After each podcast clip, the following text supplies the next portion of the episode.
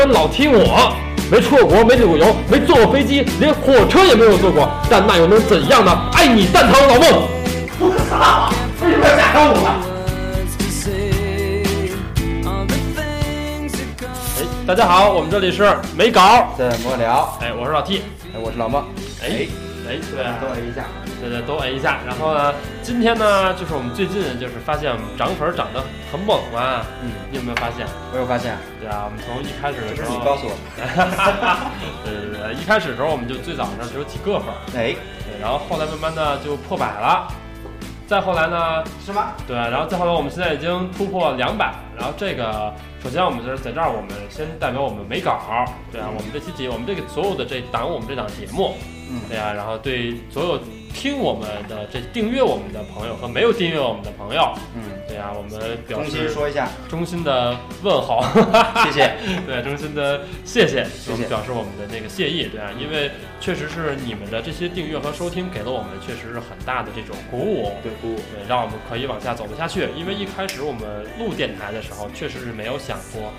就就这么多，所以我们一开始录的时候，大家会发现我们前期几期的时候，我们扒朋友的料扒的很猛嘛。对啊，然后后来怎么觉得我掉坑里？后来我们就现在的话呢，我们也觉得，既然有朋友在朋友们在听了，那我们要稍微注意一下我们的节目的一些质量。嗯，对啊，当然我们还是没有稿。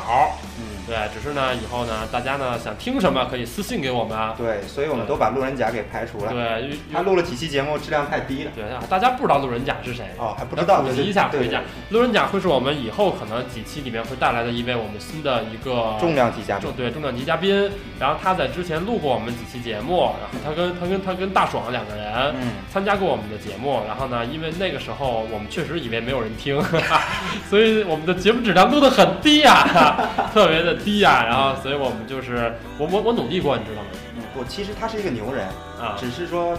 在录节目的时候，我们那时候太闹。对对对，我们一边吃蛋糕一边喝啤酒，然后一边瞎闹，闹闹得太。哎，对对，这两个人都很神的，对，就是大爽跟那个路人甲，对，这两个人都很厉害。然后这两个人从他们的逼格上来讲，其实比比老孟和老 T 我们两个其实要要高的。对比你高那么一点点，对，比我低那么一点点。哎，太漂亮了！我操，没法录了，没法录了，这期节目罢工，好吧？然后其实你知道吗？他们俩的节目我有努力过，我很努力的去剪切过。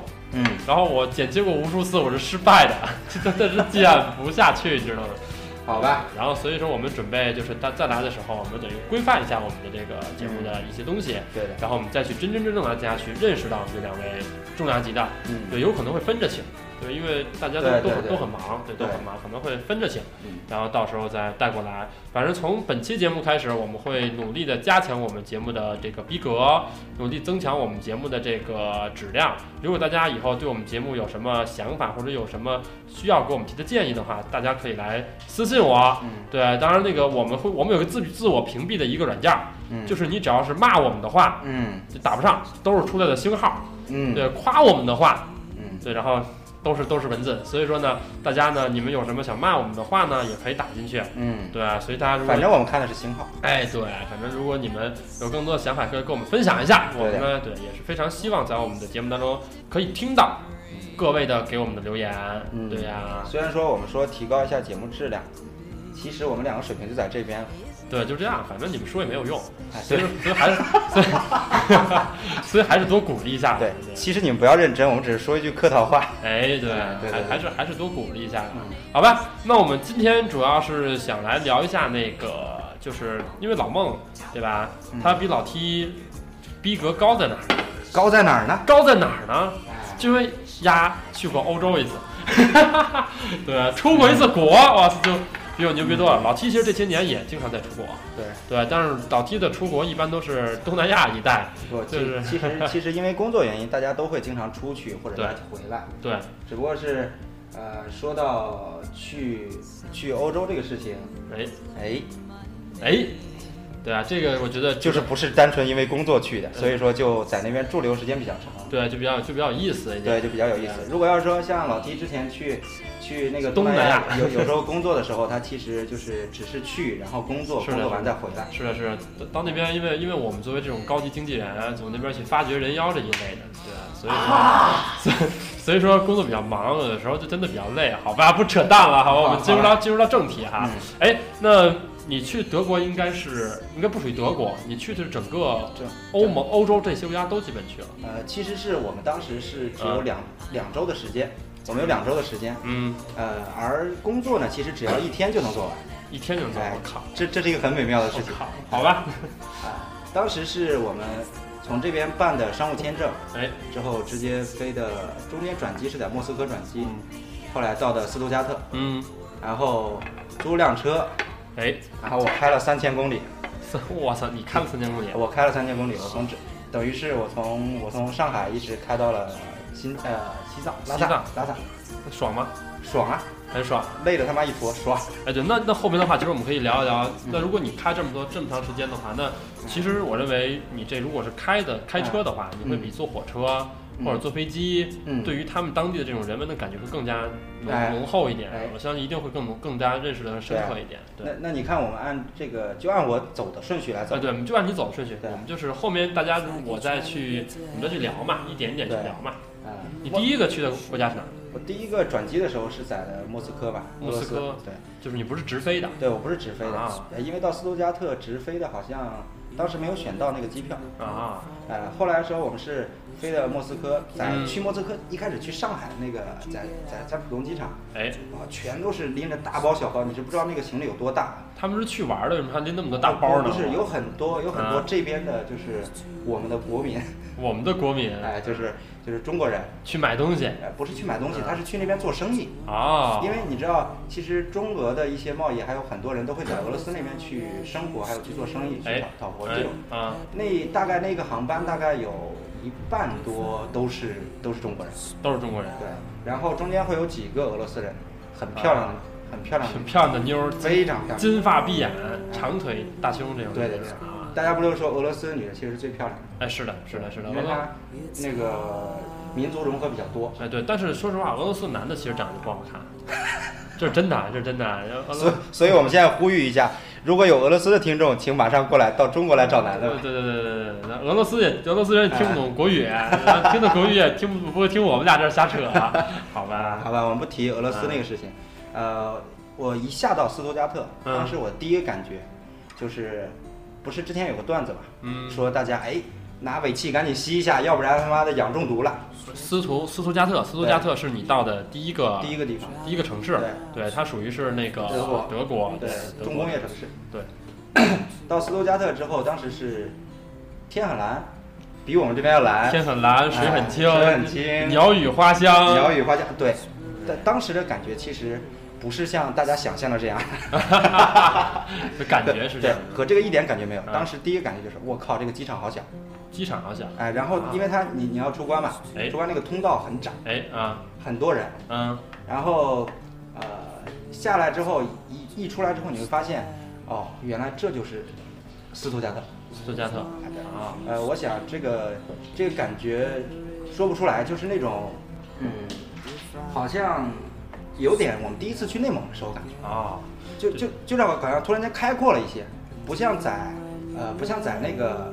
上海或者说去哪边好像很挤，嗯，但是这是这是斯图加特，斯图加特，哎，说到这个斯图加特，像斯斯图加特的机场，那这么来比的话，它它跟我们苏州园区的火车站比，大小差不多吗？它其实和我们汽车站差不多，这么大。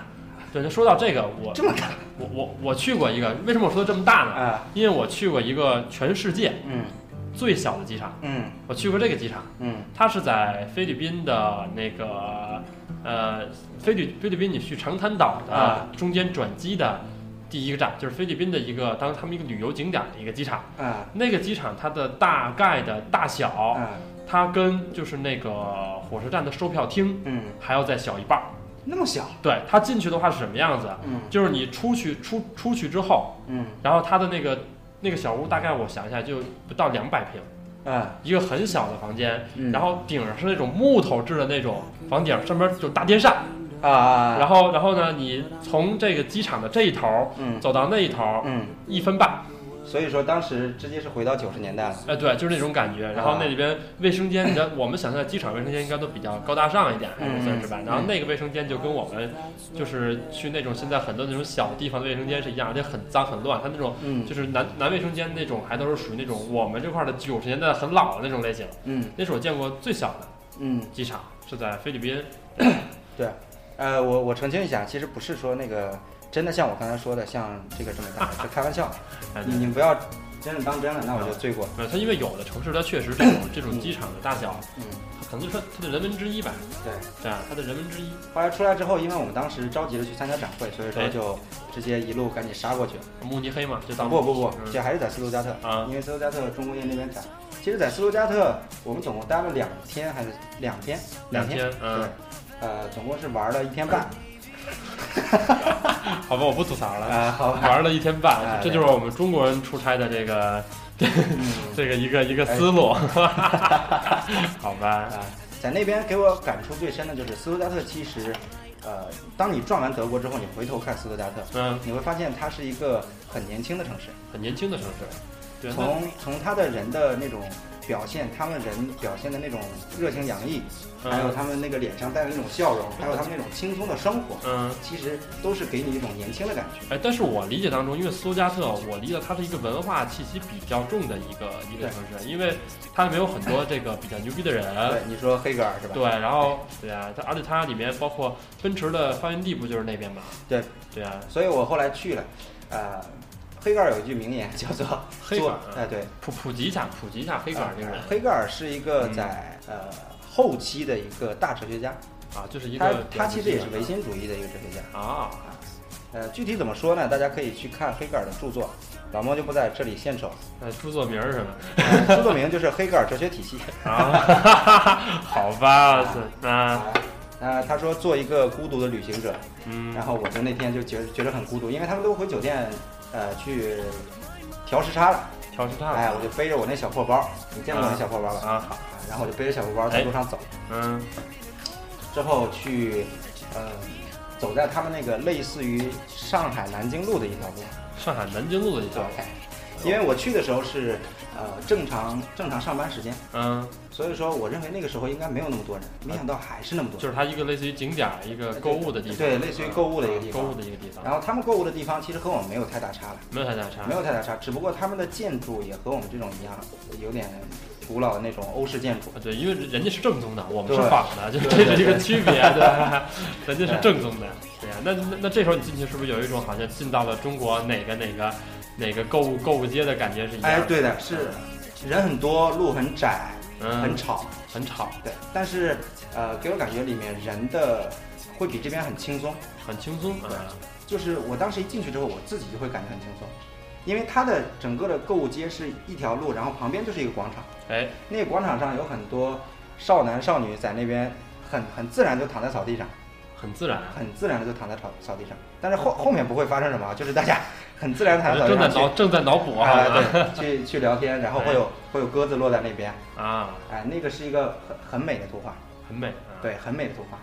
之后他们那边，嗯，我没有感觉他们那边空空气有多么好，他们他们有雾霾吗？呃，当然没有雾霾，那就很好了，好吗？那就已经很好了。我只是有点感觉德国会会稍微有点高。就是它的地理有点高，它的海拔会高一点。对，它海拔会高，所以说它的太阳会晒得你有点难受。它属于德国，已经它属于赤道那什么的位置了。呃，它它这个不说，地理我完全不懂。对，它会它会比我们这边的那个气温会更高一点。呃，它好像是离太阳更高。对，它就离我它比我们要更热一点。哎，对，离离太阳更近。对的对的。所以当时的时候，呃，斯图加特的美女很多。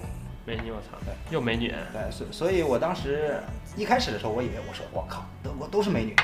结结果后来越走越越心凉，越走越心凉。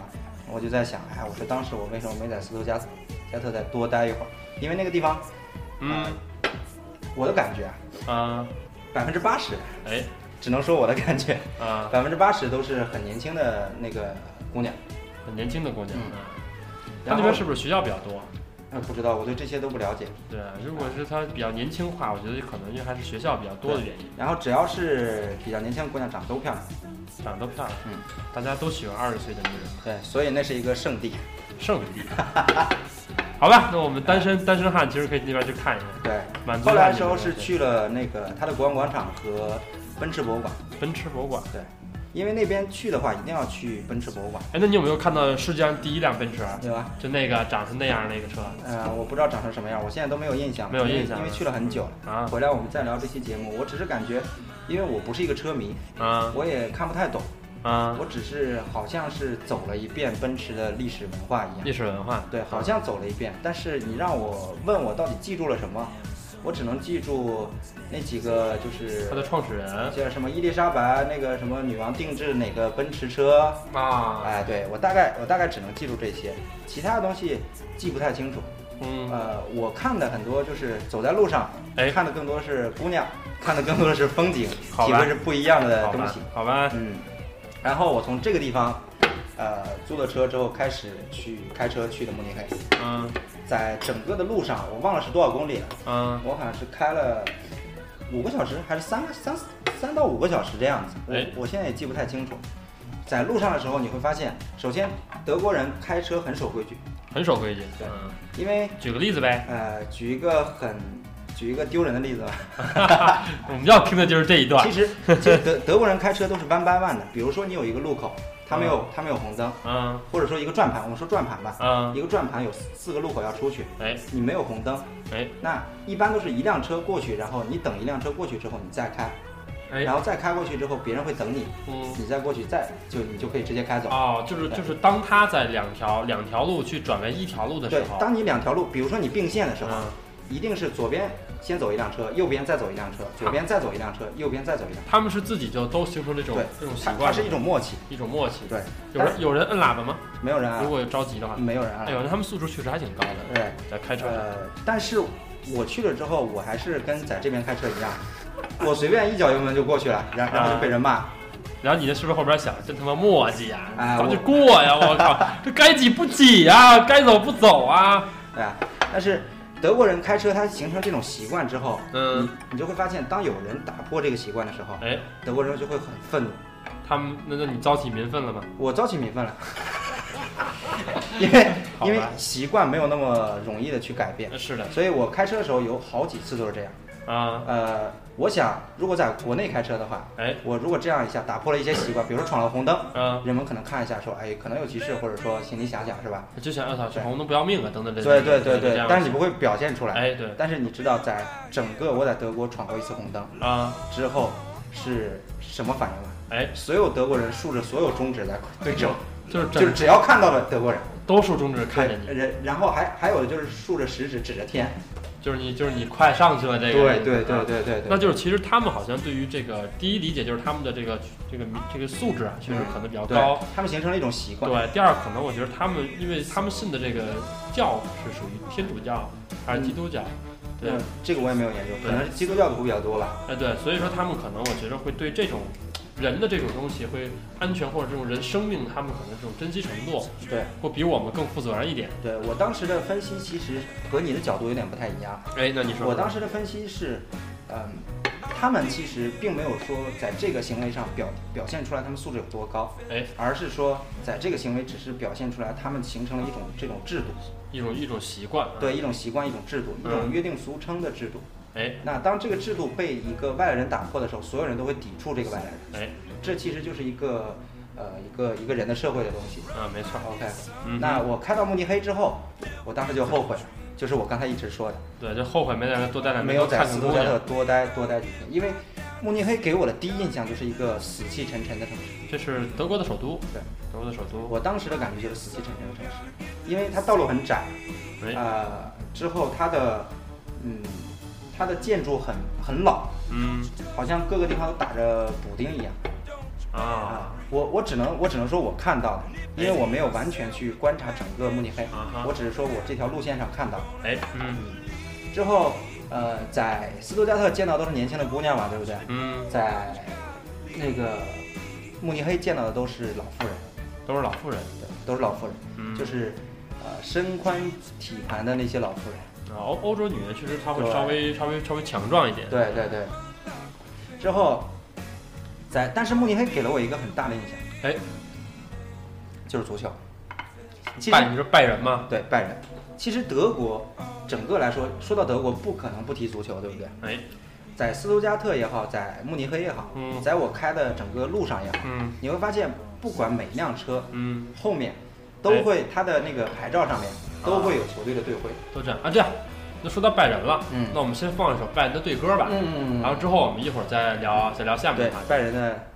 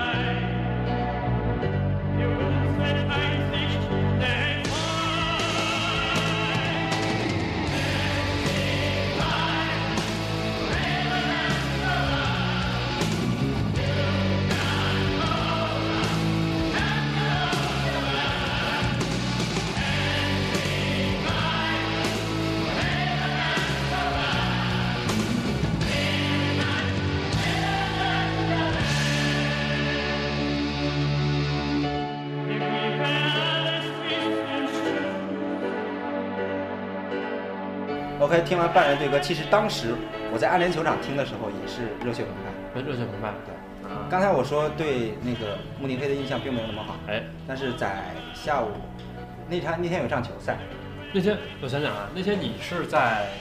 你那时候去的时候，好像赶上是拜仁的收官赛季收官战，最后收官战最后一场。哎呦，我去啊！是拜仁对斯图加特，斯图加特就是你对对美女队，嗯，拜仁对美女队。那这个对，那票是不是很难买？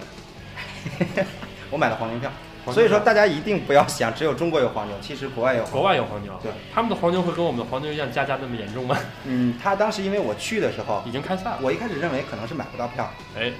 但去的时候只有三五分钟了啊，所以说那个时候就很便宜，就是按照面价给我的啊。而那个那个黄牛是什么呢？那个黄牛很有意思，那个黄牛是拜仁的铁杆球迷，也就是说他他们在那边他们是有卡的，哎，就是说你有这个卡就可以就年卡年卡，对，类似于年卡，但是他们这些他他是直接走到最底下那个门进去，嗯，也就是说在球迷最旺盛的那个最狂热球迷那个那群啊，然后他很着急的去看比赛，你知道吧？即使是最后一。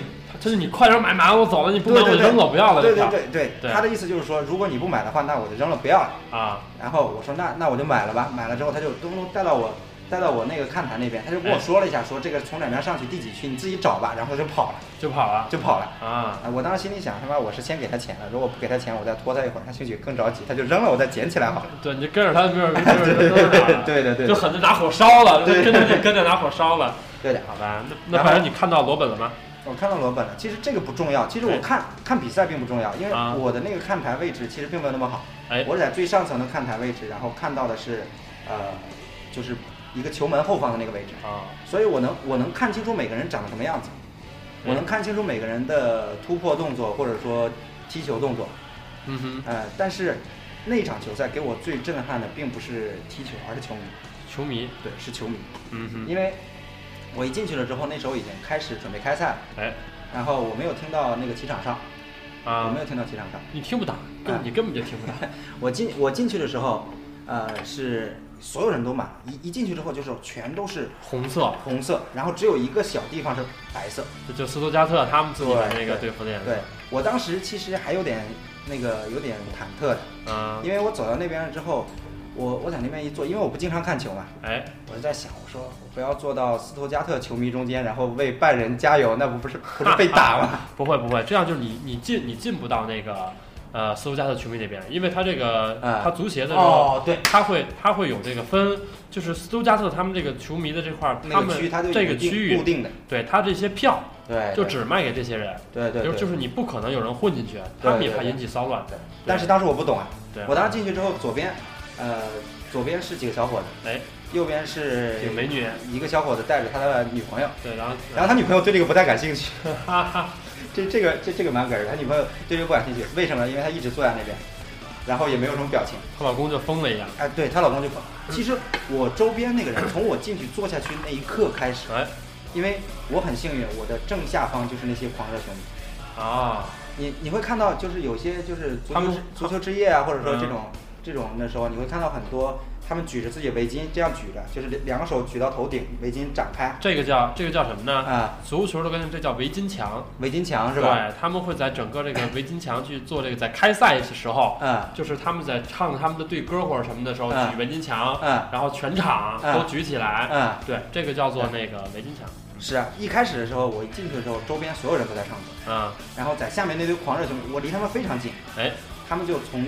从比赛的第一分钟开始，第一秒钟开始就跳到到最后，一直是跳到喊到唱到，整个贯穿起来。跳跳板凳嘛，对对，站板凳跳，棒棒棒的那种。对对对，然后他们有很多种鼓舞球队的节奏，对，按照按照他们前面有人敲鼓点。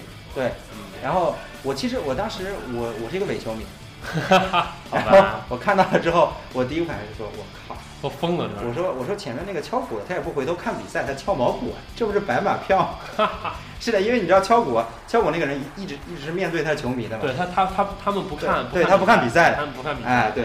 然后在那个时候，我拍了很多照片，哎，然后也把自己拍了拍，然后别人都不屌我，比别人都在看比赛。好吧。然后你会看到很多，呜哦那种声音啊，就是那种哦哎哦哟，对对对对，他们有没有骂裁判呢？他们没，哎，对他们有骂裁。他啊，那那就不是我们北京国安的球迷素质低了好吗？这全世界球迷素质都低。他们在这边的时候，有有一次我记得好像是穆勒带球，然后被人绊倒，嗯，之后他没有裁判没有去吹，哎，然后所有人哦就全部站起来，啊，他们有像骂的一些他们当地的一些。他们他们说的的都是德语，德骂，对，德骂，他们叫德骂，都是德骂。然后我我旁边那个人更冲动，然后又踹栏杆，又拍栏杆。我操！那他们这个真的，他们德国这种球迷确实好像比较狂热，真的属于狂热。对他们真的是狂热，因为你在整个的 整个的气氛里面，我我对我印象最深的就是气氛，就是气氛。他们那场球踢得很烂。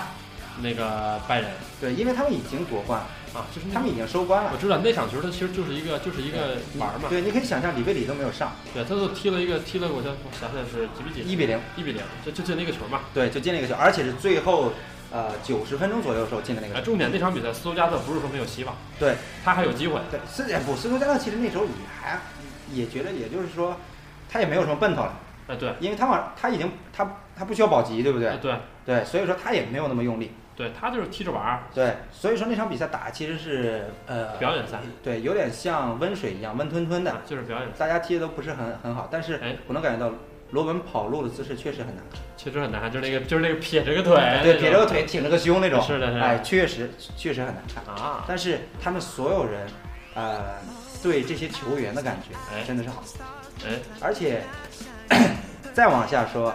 我其实很幸运，因为那天晚上是在夺冠嘛，嗯，夺冠完之后，他会在慕尼黑的国王广场去举行，啊，他们的夺冠对。当当时的庆祝那对，所以说我还真的是参加了那个庆祝，你赶上了，我赶上，哎那哎，我挤不进去，真的前面，因为在那场球。我是去那边看的吧？我在去那边看之前，我是去国王广场转了一圈。哎，那个时候已经有很多很多那个拜仁的那个拜仁球迷站那边，还有一些那种类似于我们的那种保安保安车啊，或者安保车安保人员，然后都已经在那边开始聚集了。嗯，当时那条我说干嘛这么堵？我说他妈老子买个东西干嘛这么堵？嗯，啊，没想到啊，你看那天我只要走在人群多的地方，全都是穿的半人半人的，都是那个红的嘛，对，全是红的。戴着围巾，我还买了一个围巾。哎，嗯，然后等到那边完了之后，我回来那天晚上好像是八点钟吧，七八点钟的样。嗯，然后我去国王广场的时候就挤不进去了，我只能在外围啊，外围看着那个那个穆勒在上面唱歌，穆勒在那边说话，我第一次感觉我操，我说穆勒说话声音好鸡巴难听，好难听啊，好难听，因为他太他声音太粗了，他他长得也丑哈，哎，他但是他球技好，对对对对，他身体比较硬。对，然后普及一下，穆勒就是德国队的那个。那个那那那个那个那个前锋，对，他属于前锋。然后德国队不是型男队嘛，唯一的长得丑的就是穆勒。好吧，好，好吧，好吧，嗯，好吧。那天的时候，他们呃整个下面人都在狂热的喊，每一个每一个人上来，他都会会喊着他的名字。对，所以说你就看那边，其实，在其实，在欧洲来讲，嗯，欧洲像几大联赛嘛，嗯，英超，对，对啊，西甲，然后西甲。他们的这些处这些地方，嗯，其实如果你要你要真的想去融入到他们的这个城市里面的文化，嗯，你觉得你就有必要去尝试他们这些文化里边的足球的观念，对，因为他们很多城市除了历史以外，他们的另外一种历史是足球，对他们真的是另外一个历史是足球，因为后来你跟德国人去开电话会议的时候，嗯，德国人有时候就会说三点钟了，就就这样，我们要下班了，我们看足球去，对，我们要看足球了，对，就是我们去看，我记得很深刻，那时候在在迪拜的时候跟他们说的时候，那个时候。是在迪拜跟他们说，在迪拜跟他们说的时候，他们那天好像是世界杯啊，世界杯啊啊，世界杯，然后德国和哪个球队打，就是开电话会议开到一半的时候，他就直接走了，就直接跑了啊，对对，去去去看球了。是看德国跟巴西吗？看高兴坏了啊，对，就五五比几的那场比赛啊，德国跟巴西，我靠，我巴西踢哭了那场啊，我我当时我当时真的是感觉到一个国家对整个的这个足球的狂热。哎，对的，你要像我们中国，如果你是到比赛了，你要是看球，老板要骂你的。对的，对的。但在德国，他们很多公司都有电视。对对。这种都是到比赛时间就把电视放下了。对他们可能真的是德国人是比较严谨的一个一个民民族吧，可以说是嗯哼日耳曼民族。嗯哼。但是他们对足球的狂热，呃，是给我印象最深的。比较印象比较深。对，所以。这个狂热让我忘掉了慕呃慕尼黑的这种死气沉沉的感觉。死气沉沉啊！也许我当时心里，我当时心里想的是这样，我当时想，也许这个城市只有在足球的时候才会这么狂热。对，其他时候都已经很严谨、很死板、很温和那种。对。其实我想法没有你这么给他们留面子，我的想法就是死板、死板、死气沉沉。我当时想法是这样。OK 啊，那今天先把德国聊聊到这里，然后我们。下期的时候再往下走。对，那我们再再往下扯两句吧。说到德国，我们就不得不说到当初希希特勒啊那些那些那那些事情。对。那其实人们现在对于德国还是有很多误解的。嗯。对，还是有很大的哪些呢？误解就是我们想到德国人会想到暴力。德国人会暴力。对，然后独权。独权。对，然后这帮人可能比较排外。排外，哎，对，反正如果让我现在想的话，我可能因为那段历史给我的感觉，德国就是就是这样一个，就这样一个，然后都是都是处女座，对，都是处女座，哎，对，呃，我说几个那个我的切身感受吧，嗯，啊，以以故事来说，哎，第一个是我过去跟德国人开会，哎，然后德国人是跟我约的是上午十一点钟，嗯哼，之后我去了之后，上午十一点钟的时候，他们就已经全部从，他们就全部在那边，全部在那边，对，全部在那边。在那边之后，我们就坐上去之后是一个会议桌，哎，会议桌之后上面有啤酒，哎，上面就是有啤酒。他们开会可以喝啤酒，可以喝啤酒。他们酒后驾驶，他们酒后驾驶这个没人查的，没人查。而且他们他们在高速上不限不限速的。待会儿我会说我在高速狂飙的。好好吧，那继继续。哎，等到下期的时候我会说高速狂飙。嗯。啊，在这个上面，啊，有啤酒，有饮料，有果汁，哎，然后不能吸烟。啊。这个是我比较讨厌的一个事情，对，但这这是我比较喜欢的事情。像像某些人在那儿，对吧？叼叼着根烟跟我聊，我靠！大家一起在这边坐在这里聊，十一点钟，嗯，然后一般来说我们都是十二点钟吃饭嘛，对不对？他们十二点钟跟我说说，呃，我要不然叫你们出去一起去吃一顿饭，大概就类似于我们课堂。后来我就说，我说时间可能不够，因为下午三点钟他们有会，我也要走。其实我着急去玩啊，哎，因因为他们最大的老板是下午三点钟有个会啊，有另外一个会，所以他说那这样吧，我们去要一个披萨过来吃。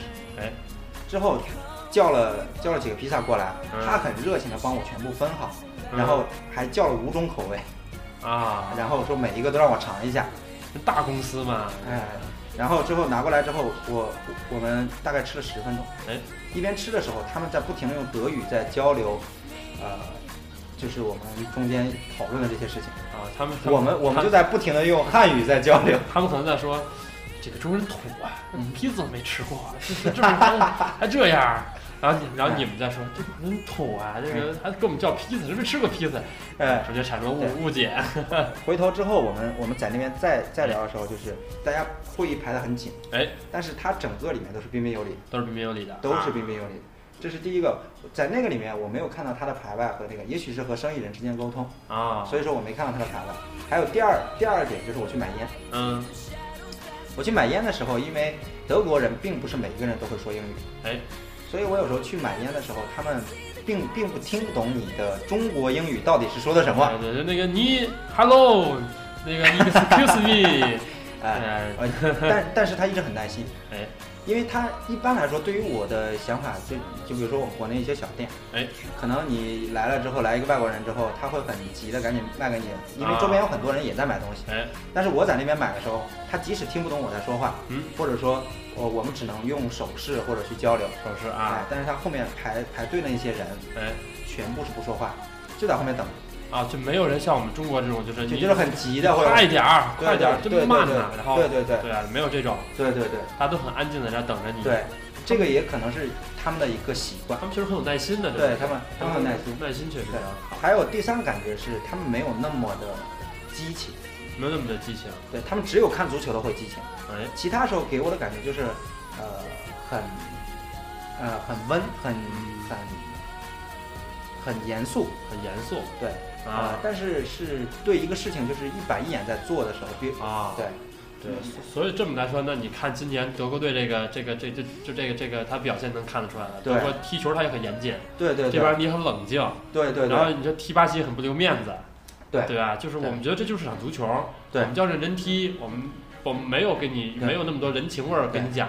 其实我我的感觉，我到那边的时候蛮适应的，原因是在于 你是处女座，对，因为我觉得他们全部都是处女座，好吧？因为他们每个人做事都是很有条理、很有规划、很有去做，啊哈，呃，很去做事情，不像呃，我有时候会去上海的一些工厂，嗯，然后上海一些工厂之后，你就会发现，呃，或者说我们不说上海工厂，上海工厂其实台湾厂之后，它的一些管理模式其实还是比较严格的。嗯，我们去成都的一些工厂看，你会发现。哎，我靠，这他妈上班时间，穿着拖鞋，穿着裤衩，一堆人在那边聊天，不一样的，不一样。对，你就举个例子嘛，那时候我们这不是德国那个德国人，我们也见过，嗯，然后后来我还来过一个美国人，对，然后这个美国人他的整个人的风格，对，他的办事说话的方式和风格，对，跟德国虽然都说英语，对，但是你但但你能看得出来，就区别很大的，对对对对。但德国的男的确实很帅，对德哎。确实是很德国男的真的很帅，对，因为他们特别注重自己的这个打扮，对他们不会像好比说我们在在美国，嗯，或者在很多其他的国家，嗯，他们可以很随意的穿一些衣服，然后出去大街上溜达。他们只要认为我出门，我就必须要去打扮。自己包装好。男的也是一样，对，男的也是。他们男的甚至会化妆，对的，他他们会去，男的会打那个。打那种粉底这种东西，包装把自己的脸，然后去油啊这些东西。对，然后对啊，所以上次你看到我们那个那个德国人，那个来的那个，对，其实他长相一般，对，但是他很帅，他打扮的真的那个气质，对，对，很帅，而且他结婚了，对，然后所以说美女们就不要想，对，所以说想看帅哥还是要去德国，嗯，德国是最正宗的金发碧眼，对，对，那个德国人是一个很牛逼的名字，叫做本杰明。本杰明，我操！OK，好吧，那我们今天要不就先聊到这里，然后我们下期再继续把欧洲这段说完。哎，好不好？没问题。好，那这期我们就扯到最后做个广告。对我最我最后做个广告。然后的话呢，我们节目呢在最后的时候，我简单插两两两分钟，对，简单说一下。我们呢最近准备有一个计划，对，一个非常牛逼的计划。嗯，这个计划是什么？掌声。计划什么的？不告诉你了。对，我我要我要一定要一定要一定要给大家讲一下。这个计划就什么？我们最近呢，准备呢，从我们的各个听众当中，嗯，开发新声音，嗯，对，就是因为现在不有《中国好声音》这种东西嘛，然后对，然后 我们准备是从我们的听众当中找一些现在你可能有自己的电台在录节目的，嗯，你可能现在想录，但是没有机会录的，嗯，或者你确确实实就是比较爱慕老 T 的声音。对，或者你就是对吧？或者你比较变态，就是喜欢处女座的性格。对，当然，为什么到你这里是爱慕，到我这里是变态？对，当然你可能也爱慕老孟的这个他的他的他的这些，不是或者他的这些他这些底蕴，他讲这些故事，对呀，你可能比较好奇，对吧？或者你想跟老孟喝瓶啤酒，哎，对，这个我喜欢，都可以。或者你对我们霸王龙也比较对，也也比较感兴趣啊。这期我们不出现啤酒啊，啊，这期喝茶。然后我们就是可能对我们霸王龙也比较感兴趣一点，嗯，对。那我们可以以我们节目给大家一个机会，我们的预期是我们每周。会请一位我们的听众，嗯，过来跟我们一起录一期节目，嗯，录一期节目哟。然后呢，所以说哟，对，哟哟哟，对，所以说每期会有一个听众给我们录一期节目，然后的话呢，会可以很近距离的，然后跟老孟和我。我们或者霸王龙，对，这个这个你可以自己挑，你想让谁来，我们会尽量安排好这个人。对，然后呢，录你想要录的节目。然后呢，当然在这之前的话呢，我们可以先去聊一聊天，沟通一下都没有问题。对，然后去录一期节目，把你的声音通过我们的这个可能不是一个很诚信的平台，嗯，对，放送出去，让我们更多人可以听到。其实分享你的故事，分享我们的故事。对。或者说我们就是茶话会一样聊聊天。对，因为因为最近老孟也是经常被朋友追杀，因为老讲别人的事情，对，所以所以我们觉得应该讲讲别人的事。对，所以你们来吧。对，这个很认真啊，这个很认真。我们现在一共有两百多个听众，就是大家呢，如果你们是想来录节目的话，你可以私信我。大家都知道怎么私信吧？就里边那个那个节目的那个主播就是我，就是老 T。然后你私信我，然后你告诉我说你有这种想法。嗯。OK，那我们。会去认真的跟你去沟通，嗯，对，然后如果你如果没有问题，我认为 OK，那我们可以一起就录一些，不要害羞，对，有，而且我们很喜欢交朋友，对，我们很喜欢交朋友。然后如果说你们要是不来找我，就会去找你们哟，嗯，对。朋友多了有酒喝，哎，对，有酒喝。然后当然，如果不管你在在全国任何地方，不管你是在好比说你在或者你在国外，对，或者你其实你你就在斯图加特，嗯，对，也没有问题，我们也可以聊，对，因为我们现在有一个很强大的、很高大上的，嗯，那种。跨海或者跨界录音软件，嗯，对，也就是你只要打开你的电脑，上上那个软件，然后我们两个就可以用这种远程式的沟通，对，然后我们就所以可以做成一个录音的节目。我们可以聊你想聊的东西，聊你感兴趣的东西，哎，对，聊你希望聊的东西，哎，然后去希望你可以做一次嘉宾或者说主播一样，哎，过把对，让你过把瘾，然后呢，我给我给老 T 给你捧场，嗯，对，老 T 给你说，哎，老 T 跟你说，哎哎哎，就是哎，对吧？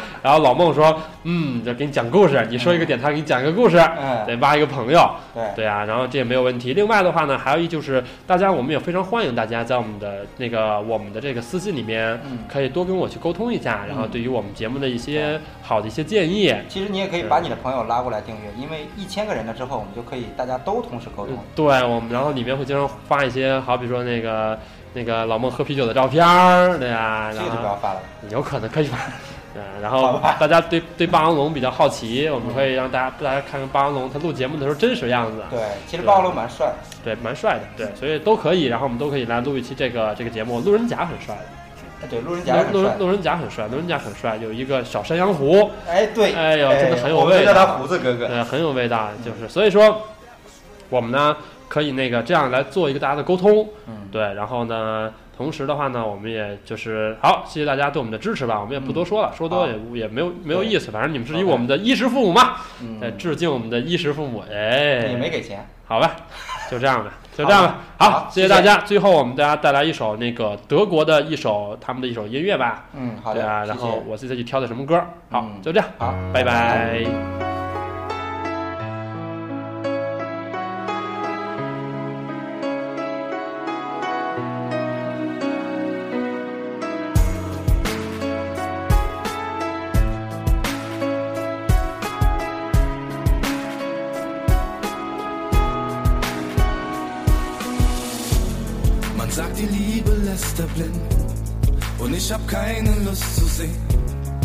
Sich das Blatt bei uns jetzt wendet, wenn du durch diese Tür hier gehst. Hab dir geschworen, ich werde dich lieben, doch leider ist es jetzt vorbei. Du warst die erste große Liebe, doch jetzt geh ich den Weg allein. Sag, haben wir das wirklich verdient? Aus Liebe wurde Hass, weil du mit meinen Gefühlen spielst. Doch damit ist es jetzt zu Ende. Ich nehm das Blatt, das ich jetzt wende, denn du bist ab sofort Legende. Yeah, es ist vorbei.